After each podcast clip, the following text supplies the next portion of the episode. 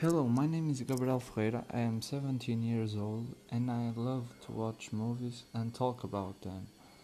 This podcast is going to be about movies and uh, I love them because they spark something on me.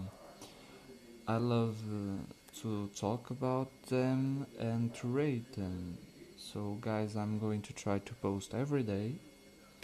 I'm going to try to talk about what I like on them, what I like about those stories that they tell, uh, because every movie has a story to tell, and every movie that I like will tell a story.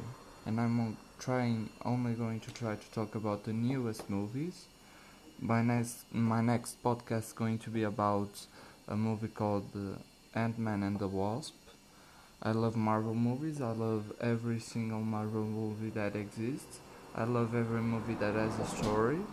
And uh, that's all, all I wanted to tell you in this first podcast. This was my presentation, so goodbye. Have a great day. Goodbye.